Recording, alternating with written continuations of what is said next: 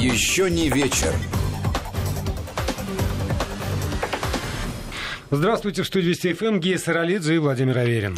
Здравствуйте, друзья! Мы с Гией будем обсуждать то, что сегодня нам показалось самым интересным и важным. Вас призываем, как всегда, присоединяться к этим обсуждениям. И сюда можно присылать свои суждения, мнения, вопросы, предложения тем с помощью WhatsApp и Viber на номер 8 903 170 63 63. 8 903 170 63 63. Либо в WhatsApp и Viber, да. Либо смски платные на короткий номер 5533 со словом «Вести» в начале текста.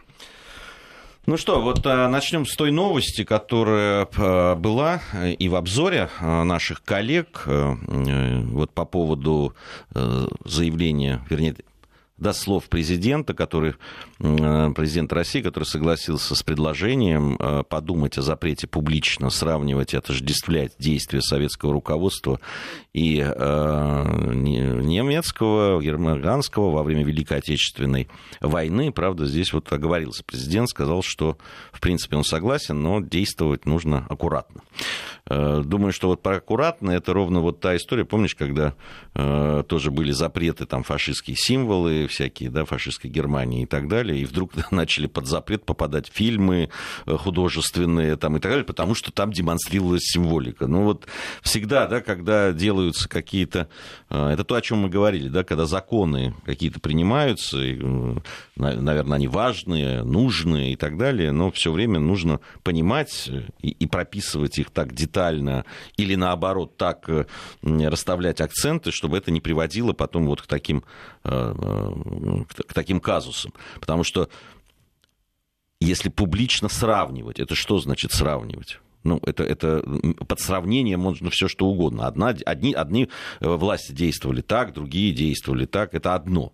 Другое дело это то, что, на что уже давно в, э, в Европе и в Соединенных Штатах Америки, вплоть до э, научных да, там, кругов, которые стали говорить о том, что скорее даже действия Советского Союза привели к началу Второй мировой войны, а сейчас просто э, некоторыми резолюциями там, того же Европейского Союза вообще поставили на одну как бы, доску Советский Союз и фашистскую Германию. Здесь, конечно, нужно быть абсолютно принципиальным, и э, я за самые строгие меры. Ну, надо, наверное, сказать нашим слушателям, может быть, не все, э, не все смотрели, или там кто-то пропустил. Э, инициатором этого предложения стала нынешний председатель Комитета Госдумы по культуре Елена Импольская.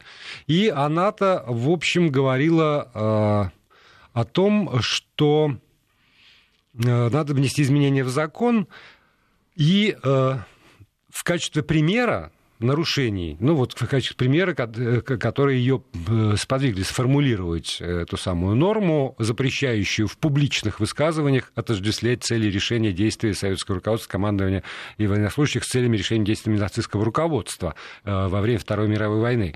Она привела в качестве примера две книги американского блогера. Я сразу скажу, что я, видимо, не читал этих книг американского блогера, и мне в этом смысле сложно э, что-либо там э, комментировать, но она, госпожа Импольская на этом заседании Совета по культуре рассказала всем присутствующим президенту, в том числе о, значит, о двух книгах, где рассказывается об изнасилованиях и убийствах советскими солдатами в Польше, а также о том, что Советы были почище нацистов. И дальше я процитирую э, им польскую. Я считаю, что если редакторам наших издательств не хватает ума, совести, брезгливости, чтобы изымать подобные пассажи, им следует помочь законодательно. Мне кажется, у нас есть моральное право ужесточать закон, когда речь идет об осквернении нашей исторической памяти. Конец цитаты. А вот дальше последовала та реплика, которую ты процитировал, и э, со словом «аккуратно» в том числе. И вот здесь вот по поводу аккуратности у меня лично возникает э, вопрос, который касается научной работы, работы историков, которые дотошно по крупицам собирают все свидетельства того времени.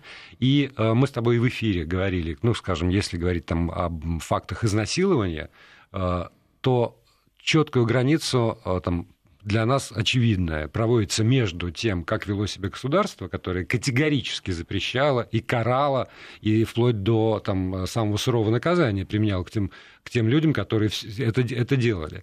Но если исходить из того, что будет внесена норма, которая запрещает это, то тогда ни у какого исследователя и ни у какого историка не будет возможности, скажем, и работать в архивах, и э, там в своих научных работах цитировать эти самые архивы. Вот, мне кажется, аккуратность здесь. Вот удивительным образом должна быть проведена ну, и... какая-то черта между э, там, э, использованием этих фактов вне контекста, или там э, каким-то цитированием э, не специалистами и отдельно совершенно научной работы. Не, ну, э, слушай, понятно, что есть, допустим, если мы про, про историю, про там, да, науку говорим, есть просто, там, допустим, издаются сборники документов да. Да, в которых, понятно, есть, э, приводится то, другое и так далее. И комментарии к ним, естественно. И, нет, ну, есть комментарии к ним. Вот э, коммента... как раз к комментариям я бы относился очень осторожно, да, вот, потому что комментарии, иногда выдаются комментарии, выдаются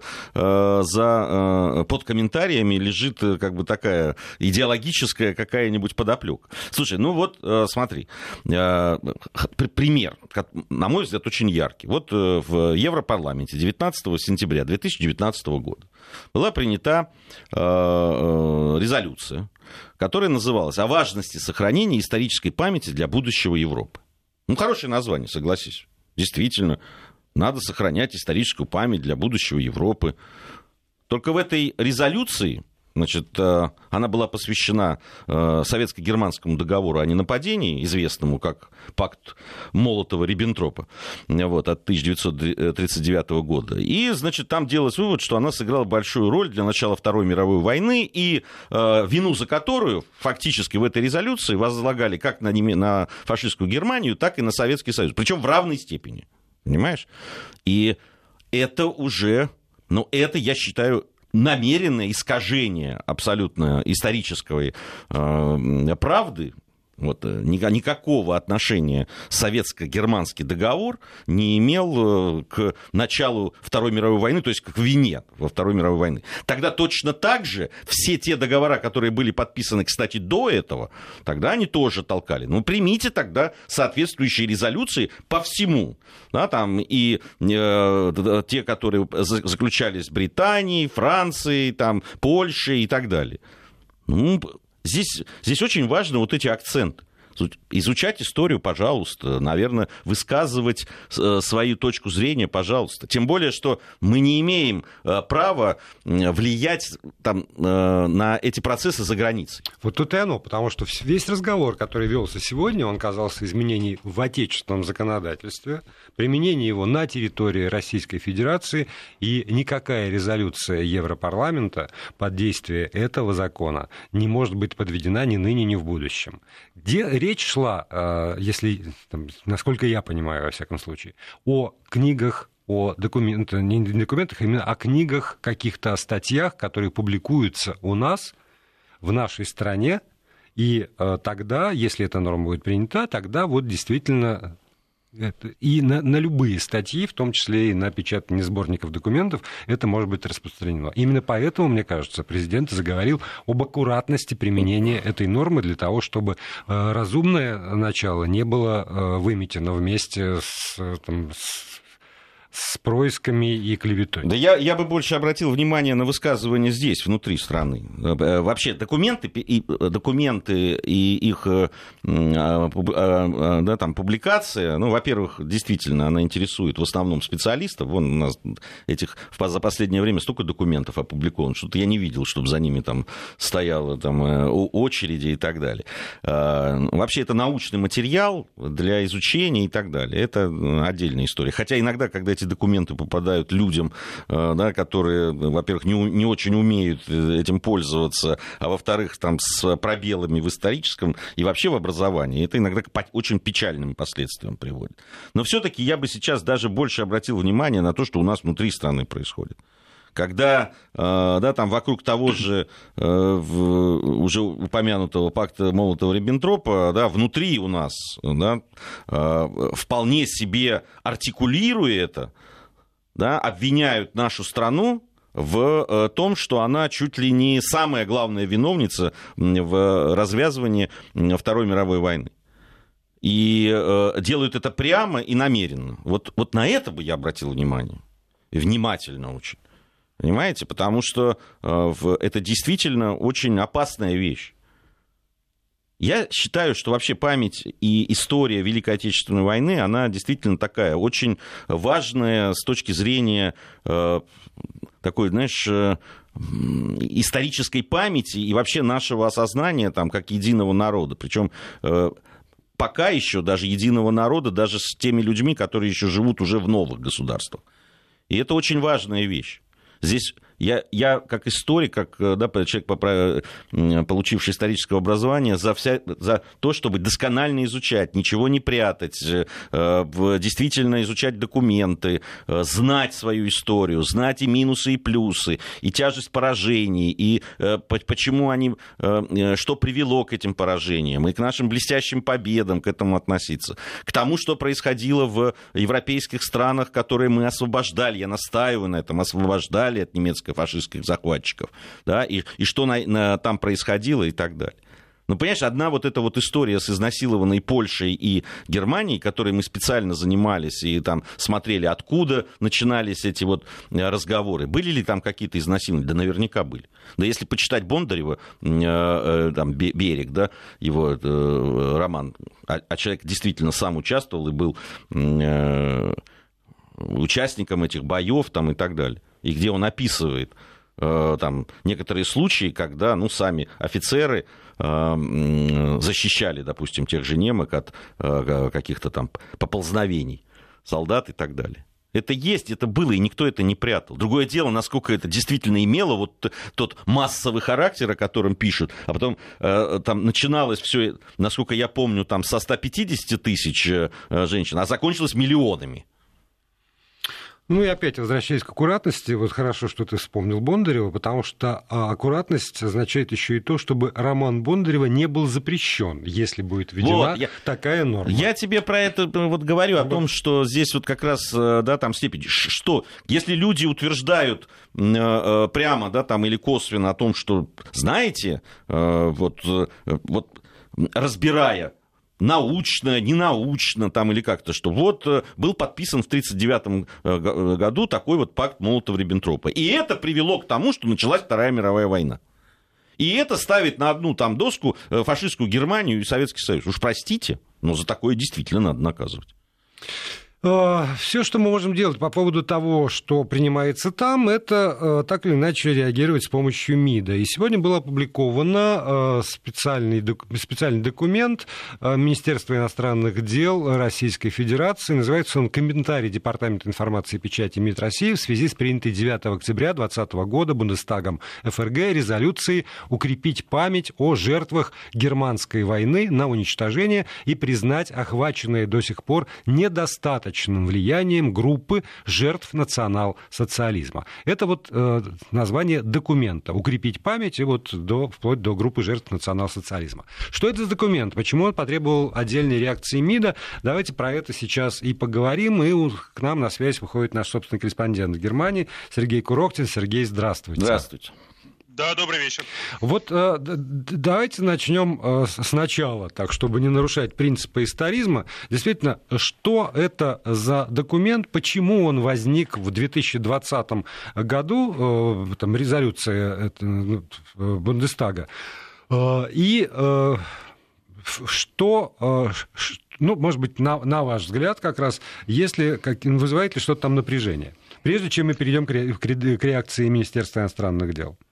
Ну, напряжение, сразу могу сказать, вызывает э, и очень и очень сильное. Я имею в виду напряжение как внутри Германии, так и с соседями э, Германии, ближними и дальними. И принятие этой резолюции и вообще создание мемориального центра, о котором и идет речь в этой резолюции, это достаточно долгая история противостояния, обсуждения и явно эта история еще не закончилась. Но э, история достаточно длительная, постараюсь более или менее кратко ее пересказать. Но прежде всего обращу даже само внимание на то, как называться будет вот этот мемориальный центр, э, решение о принятии, э, по строительстве которого принято Бундестагом 9 октября.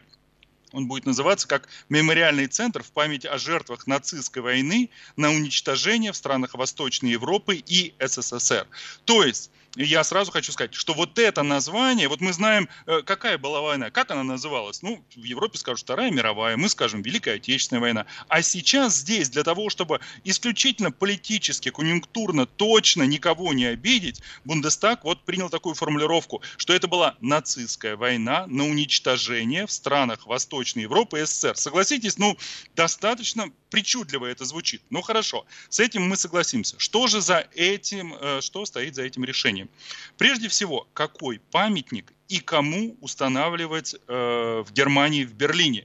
Потому что, э, я думаю, всем понятно нашим слушателям, ситуация, при которой в Берлине есть памятник павшим советским солдатам, и точнее два мемориала, и находятся они один э, в Тергартене э, в центре Берлина, один находится в Трептов-парке, где знаменитый памятник воину-освободителю, они э, около этих мемориалов всегда проходят очень большие церемонии 9 мая, 23 февраля и в другие, э, в другие очень важные дни.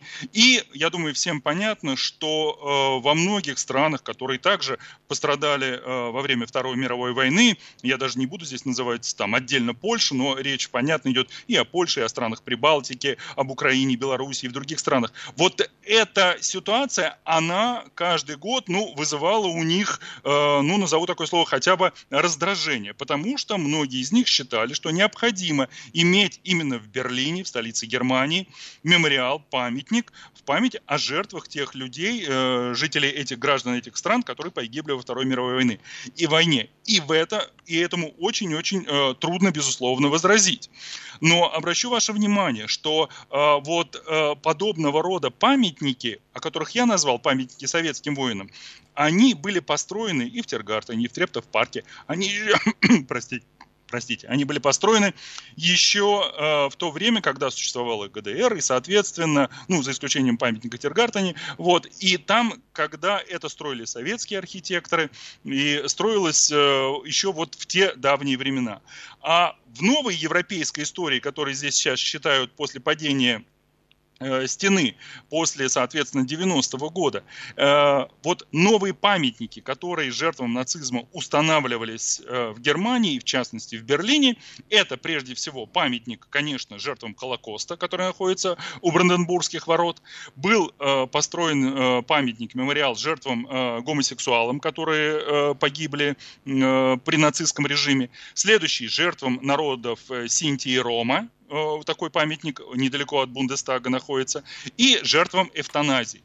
После этого вот как раз призывы, э, которые раздавались из э, соседних с Германией стран, все-таки поставить памятник тем жертвам гражданским, которые были на территории не Германии, а на территории этих стран. Конечно, Польша здесь была в первом ряду тех стран, которые требовали, фактически могу сказать, требовали от Германии, чтобы такой памятник появился – Особенно, ну, все прекрасно понимают, что э, Польша, особенно после того, как э, Вилли Брандт, ну, все помнят, встал на колени э, в Варшаве перед памятником жертвам э, Варшавского восстания, вот э, немецкий э, канцлер, стоящий на коленях, для Варшавы это очень важный символ, и сейчас, ну, не трудно оценивать вот этот жест Вилли Бранта, все-таки это был исторический жест в 1970 году, но тем не менее могу сказать, не думая сильно ошибаюсь, здесь я перехожу от исторической части, может быть, к личным оценкам, но в принципе в Польше до сих пор уверены, что каждый канцлер, который возглавляет Германию,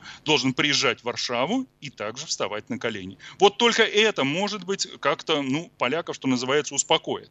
Но поэтому они добивались э, возведения этого памятника именно жертвам поляков, именно э, жертвам граждан Польши, которые погибли во Второй мировой войны. И долгое время считалось, что именно такой памятник и будет в Берлине воздвигнут. Но э, это буквально произошло, ну, я бы сказал так, в начале нулевых, где-то 8, 9, 10 годы, когда э, усилились голоса и других стран, и, в принципе, в Германии возобладала вот эта точка зрения, что нельзя делить жертвы по национальному признаку. Нельзя ставить памятник только э, э, польским гражданам. Нельзя отдельно э, памятник другим гражданам. Хотя, хотя, подчеркну, особенно вот Украина в последние годы как раз настаивала на том, чтобы, безусловно, в Берлине был памятник и украинцам, погибшим во время Второй мировой войны. И даже было заявление МИД Германии, это было, вот я могу тут ошибиться, в прошлом году или в позапрошлом, но уже был МАС,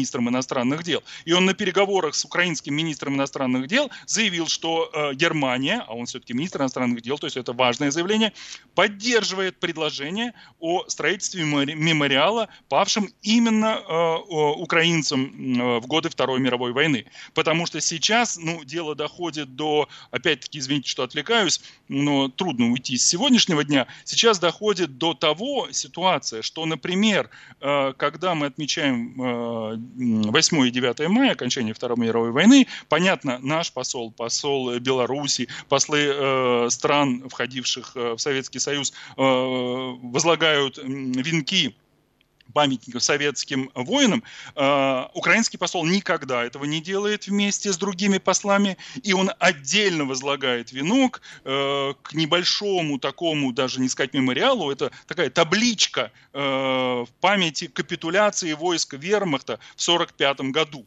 Вот то, это, то она установлена на здании, где эта капитуляция была подписана. И вот там украинский посол отдельно возлагает свой венок, потому что смешиваться э, с другими, видите, он не хочет, и им нужен, как он считает, свой памятник вот здесь, в Берлине, где они могли бы уже чтить память э, своих граждан, погибших э, в те годы.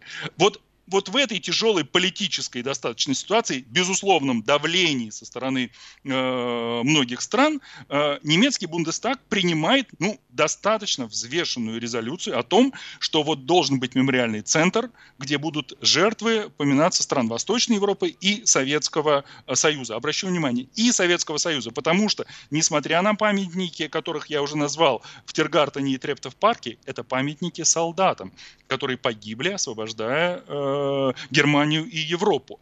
Памятника жертвам э, э, жителей э, Советского Союза э, не существует. И поэтому э, в Германии прекрасно понимают, что нельзя как-то выделить из граждан Советского Союза, э, выделить отдельно украинцев, русских, э, казахов и так далее, и так далее. Это, ну, это просто невозможно. Поэтому вот принято достаточно взвешенное решение. Э, о том, что такой мемориальный центр будет э, создан. Это решение, еще раз говорю, и, кстати говоря, вот заявление МИДа, с которого мы, мы начали это обсуждение. Да, там Сергей, тоже... простите, я прерву. Давайте все-таки обсуждение э, этого документа МИДовского перенесем вместе с вами на э, уже вторую часть нашей программы после выпуска новостей. Я напомню, Сергей Курохтин, наш собственный корреспондент, сейчас на связи со студией, и мы м, обсуждаем э, документ, принятый в ФРГ, и реакцию на него уже понятно в разных странах мира. Ну, подробнее поговорим о реакции нашей страны. Еще не вечер. Еще не вечер.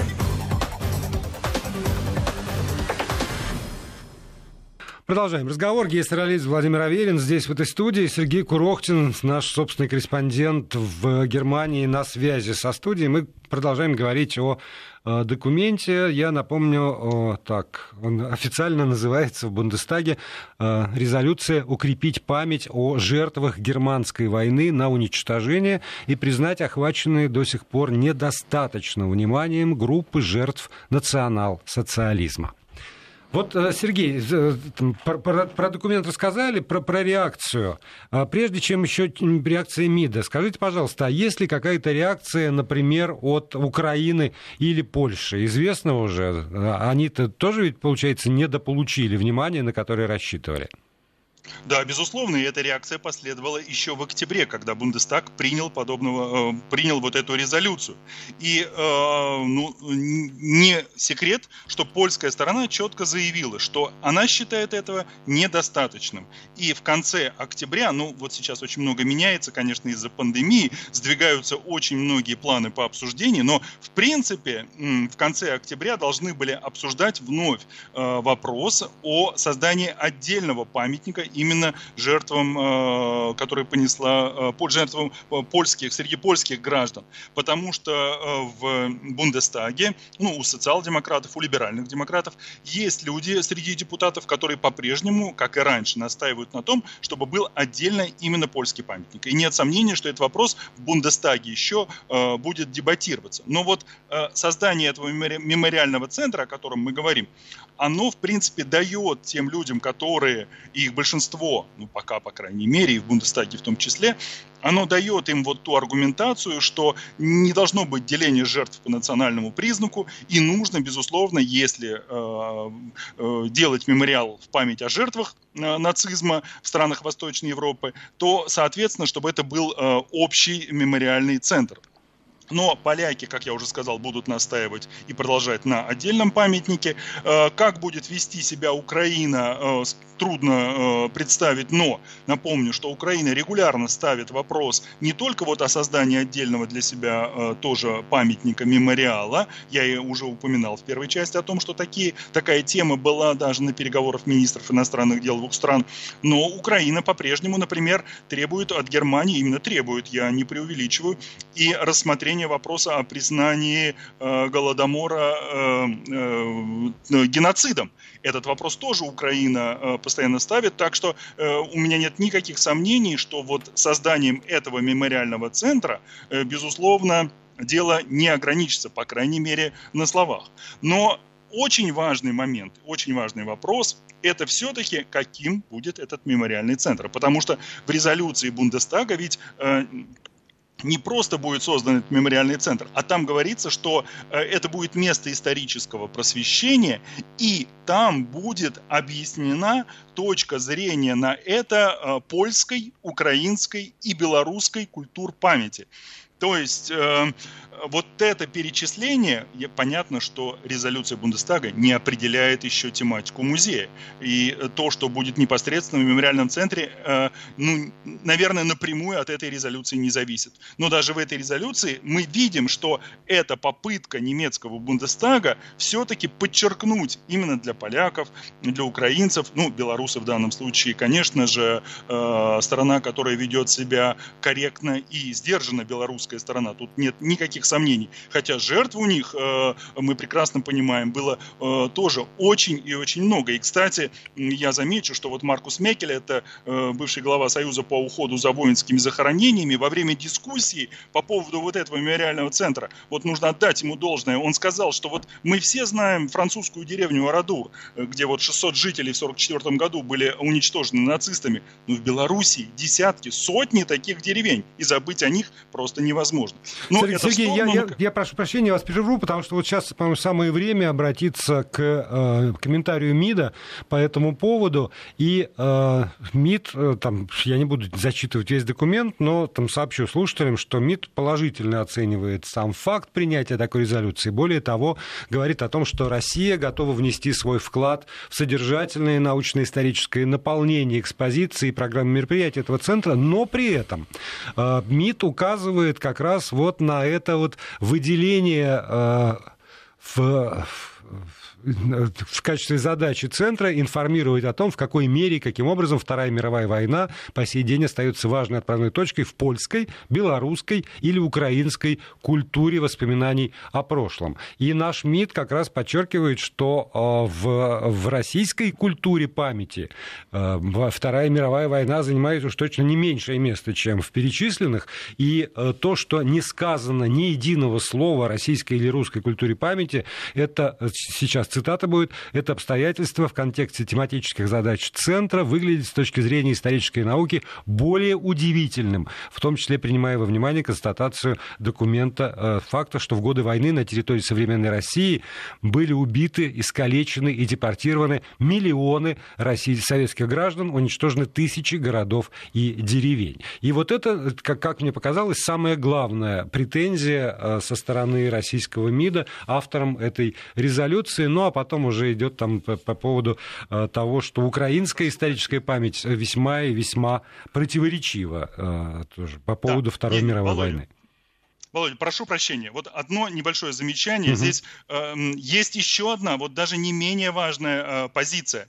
Потому что то сейчас, о чем ты говоришь, это, ну, может быть, это прозвучит немножко грубо, но это э, количественный да, показатель, что и э, память, культура памяти польская, украинская, белорусская, она должна быть учтена, но нельзя забывать о, о российской культуре памяти, да, безусловно, но проблема-то во многом состоит в том, что сейчас политич, из-за политической конъюнктуры она прямо противоположно нашей памяти. И если мы сейчас будем говорить, что в одном мемориале соберутся э, те, та экспозиция, которая будет представлена, например, Укра... из Украины и из России, то мы увидим, что если э, российская сторона, ну, я предполагаю, не сомневаюсь в этом, э, предоставит свои э, какие-то э, экспонаты, которые расскажут о тех жертвах, которые э, понесла э, э, русские во, в составе Советского Союза, то я не сомневаюсь, украинская сторона представит те э, экспонаты, э, которые рассказывают о том,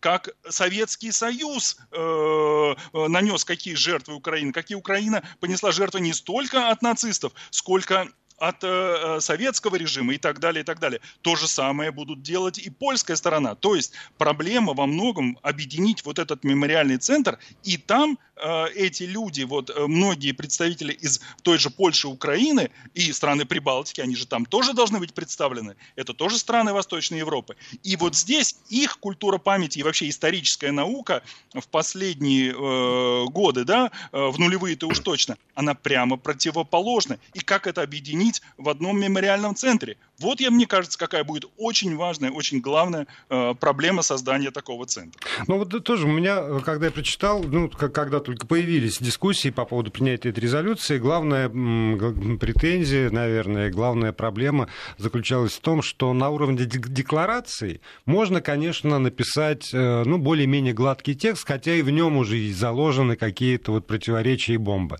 Но когда это все дойдет до реализации, то действительно, учитывая такую сложную сегодня политическую обстановку, когда там Польша, э, член Евросоюза, например, и требует себе каких-то, безусловно, особых преференций сегодня, не потому что тогда, а потому что вот сегодня у нее есть на это право, когда есть отдельная позиция Украины, когда там действительно в странах Восточной Европы очень и очень неоднозначное прочтение своей истории, и когда это случаи коллаборации с нацистским режимом вообще вычеркиваются, вымываются, хотя уж вот кто бы говорил, что называется. Поэтому действительно с, с воплощением будет все очень и очень непросто. Вы знаете, коллеги, что меня больше всего поразило, когда я прочел э, посыл-то, безусловно, такой благородный, там все хорошо.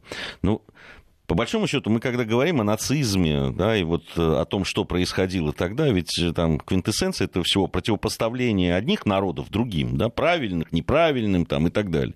И э, все это делилось по национальному признаку, и это было основой, это, да, эта нация правильная, она, значит, заслуживает э, хороших, эти ничего так себе, а этих вообще надо просто уничтожить. Удивительно, что ставя памятник, мемориал памяти, да, вот тому, что тогда произошло, Это люди подход. опять начинают делить. Ну, значит, вот этим надо обязательно, вот белорусам, значит, надо вот столько, давайте этим отсыпем столько, и по, по, значит, по национальному признаку вот мы будем. Слушайте, ну, ведь идея в том, что был этот нацизм, была это человеконенавистническая да, какая-то теория, э, которую на практике попытались. И она была направлена как раз вот на это разделение людей по национальностям, правильным и неправильным. Так уж давайте, если мы делаем этот мемориал, пускай он будет э, как раз памятником тому, что так делать нельзя, а не делить опять по национальностям и к тем, кто больше пострадал или кто меньше. Ну да, пока что это все торг такой. Спасибо большое. Сергей Курохтин, наш собственный корреспондент в Германии, э, был вместе с нами. И э, я думаю, что мы еще будем вынуждены не раз обращаться к этой теме. Но и сегодня так удивительным образом складываются связанные какие-то вещи. Вот, вот нацизм. Сегодня еще э, Солецкий районный суд в, это сообщение пришло из Санкт-Петербурга, значит, Ленинградская область, а, нет, Новгородской области, да, а, признал вот так вот геноцидом массовые убийства мирных жителей а, в деревне Жестяная Горка Новгородской области в 1942 году. Это первый такой, я так понимаю, да, да и, такой и впервые а, в, в, в, в этом решении суда а, пишется э, слово геноцид э, советского народа. Вот э, откуда, почему, действительно, возникает вопрос, а почему прежде так не ставился вопрос? Вот, э, собственно, про это давайте попытаемся поговорить. Дмитрий Куликов. У нас э, Дмитрий Куликов, наш коллега. Дима, приветствуем тебя. Да, добрый вечер. Добрый вечер, коллеги. Э, Дим, с твоей точки зрения, вообще э, абсолютно закономерный вопрос Володи был, почему раньше такого не было, да, вот э, почему мы не признавали, хотя, ну, то, что происходило на территории нашей страны, а эта страна была Советский Союз, да, там, мы не делили ее тогда там на Беларусь и Украину, то мы единый народ были. Почему тогда мы ни, никак, никоим образом не признавали того, что, или ну, пытались других заставить признаться в том, что они совершали геноцид на территории нашей страны? Ну, здесь есть проблема Нюрнбергского трибунала, вот, потому что, конечно, э, именно на этом трибунале был осужден нацизм и фашизм, вот, и э, решение Нюрнбергского трибунала – эм, в этом смысле, ну, как бы считались исчерпывающими, да. Поэтому я думаю, что просто Советский Союз не хотел выходить в индивидуальном каком-то, в индивидуальную юрисдикцию, да, э, э, в том пространстве, где решения принимались Нюрнбергским трибуналом. К сожалению, эту вещь на Нюрнбергском трибунале зафиксировать не удалось. Ну, кстати, включая там известные эпизоды и по поводу того, чем была блокада Ленинграда, вот, и не рассмотрели это. Не-не-не, а... Дим, про, про, прости, пожалуйста, потому что в то, вот то, что касается там преступлений против человечности как таковые, это, да. это звучало. Но геноцид, который, ну там, если мы обращаемся, там, 48 год конвенция о предупреждении преступления именно геноцида и наказания за него, то геноцид э, там, в международном праве это все-таки э, намерение уничтожить полностью или частично какую-либо национальную этническую, расовую или религиозную группу. Ну, отвечаю, Володя, отвечаю, точка. Вот прямо по этой ну, конвенции, да, я прямо тебе отвечаю. Значит, э, фактически немецкий нацизм пришел сюда, чтобы уничтожить полностью русскую цивилизационную общность. Здесь русский употребляю я не только в этническом и не этническом, скорее в неэтническом смысле этого слова русской свиньей для немецкого нациста был любой человек, который сражался за нашу родину. Украинец, белорус, казах, еврей. Они всех называли русскими свиньями и кричали «Русь, сдавайся!». Им, кстати, наплевать было на этническую принадлежность советского э, солдата. Абсолютно. Да? Но, но не, вот. я, прости, я, это, видимо, опять не, Дим, я не точно, видимо, формулирую, потому что я же не э, сейчас не говорю о том, с какими намерениями пришли немцы сюда, да. там Третий Рейх.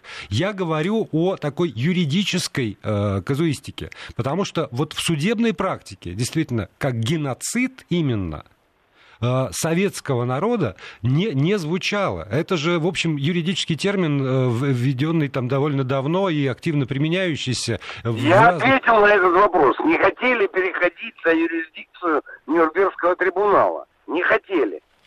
Но теперь можно обратиться к этому. Я вообще бы втянул в нашу юридическую, в нашу юрисдикцию Российской Федерации все итоги Нюрнбергского трибунала и пошел бы дальше вплоть до установления преступлений на почве расовой ненависти и геноцида. Потому что э, то, что делал здесь э, европейский человек во, во главе с немецким нацистом, это были преступления на почве расовой ненависти.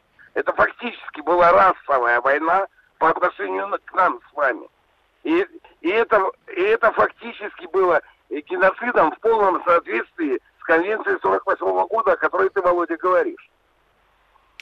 Но э, по, по, как бы понятие советский народ, вот опять же в этом в этом смысле появилось даже у нас гораздо позже. Там единый общный советский народ это формулировка 77 -го года.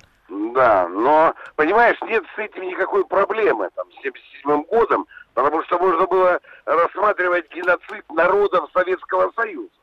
Да. Можно было так говорить вот, об этом. Да, вот, да. вот так вот, вот так вот да. можно. Можно. Но упирались, еще раз говорю, в то, что Нюрнберг подвел черту под это. и не хотели разрушать этого, понимаешь, собственной юрисдикции. Это была ошибка советской власти и коммунистической партии. Я считаю, что это была ошибка. Вот. Э, потому что в Нюрнберге, как теперь мы понимаем, через 75 лет после победы, что Нюрнберга оказалось явно недостаточно. Посмотрите, вот вы только что обсуждали об этом мемориале. Посмотрите, пожалуйста, на решение Европейского парламента по поводу Второй мировой войны. Это прямо указывает на то, что Нюрнбергских решений оказалось недостаточно. И поэтому очень хорошо, что суд начал это так рассматривать. Там нужна юридическая тонкость, нужно с этим доразбираться. Но для того, чтобы с этим разобраться, вообще-то нужно втягивать результаты Нюрнберга в нашу юрисдикцию и продолжать эту деятельность. Нам вполне возможно необходим отдельный свой суд сейчас. Вот, может быть, совместный с Белоруссией, но с Украиной вряд ли. Они сейчас сами, так сказать, находятся в той части, с той стороны. Может быть, с Белоруссией, может быть, еще с кем-то из бывших советских республик, который бы рассмотрел по новой все преступления нацизма. Это было бы очень важно и актуально сейчас. Кстати, без излишней ненужной политкорректности, которая тогда была необходима. Потому что нужно было бы рассматривать соучастие всех европейских стран в преступлениях нацизма. Ну да, здесь я согласен абсолютно. Иначе тут уже, э, помните, э, тут Хорватия в какой-то момент обратилась и значит, заявила, что ее надо э, каким-то образом записать в пострадавшие от гитлеровской Германии. Ничего бы хорошо венгры с болгарами тоже да, тут, нет, ну, да. Ну там многие. Вообще, кстати, то, о чем Дима говорит, одна из ошибок была вот тоже вот это политкорректное скрывание того, что делали в тех же... Страны э, социалистического лагеря. Да, да совершенно это, слушайте, это не политкорректное, а это политическое. Давайте тоже не путать термины. Потому что тогда, для того, что для, для стран, которые под крыло Советского Союза собрались, тогда как бы вот, да, вышла индульгенция. К политкорректности это не имеет никакого отношения. Нет, это и есть политкорректность, Володя. Потому что политкорректность – это ограничение высказывания из-за политических соображений. Ничего да. больше за этим нет. Ну, это, это она самая и есть, конечно. Ну. Спасибо большое, Дмитрий Куликов, наш э, коллега, э, был на связи с нашей студией. Э, ну, вообще, я думаю, что чем дальше, тем больше мы будем говорить об всех этих, обо всей этой истории Великой Отечественной войны. Это, конечно, большая тема. Еще не вечер.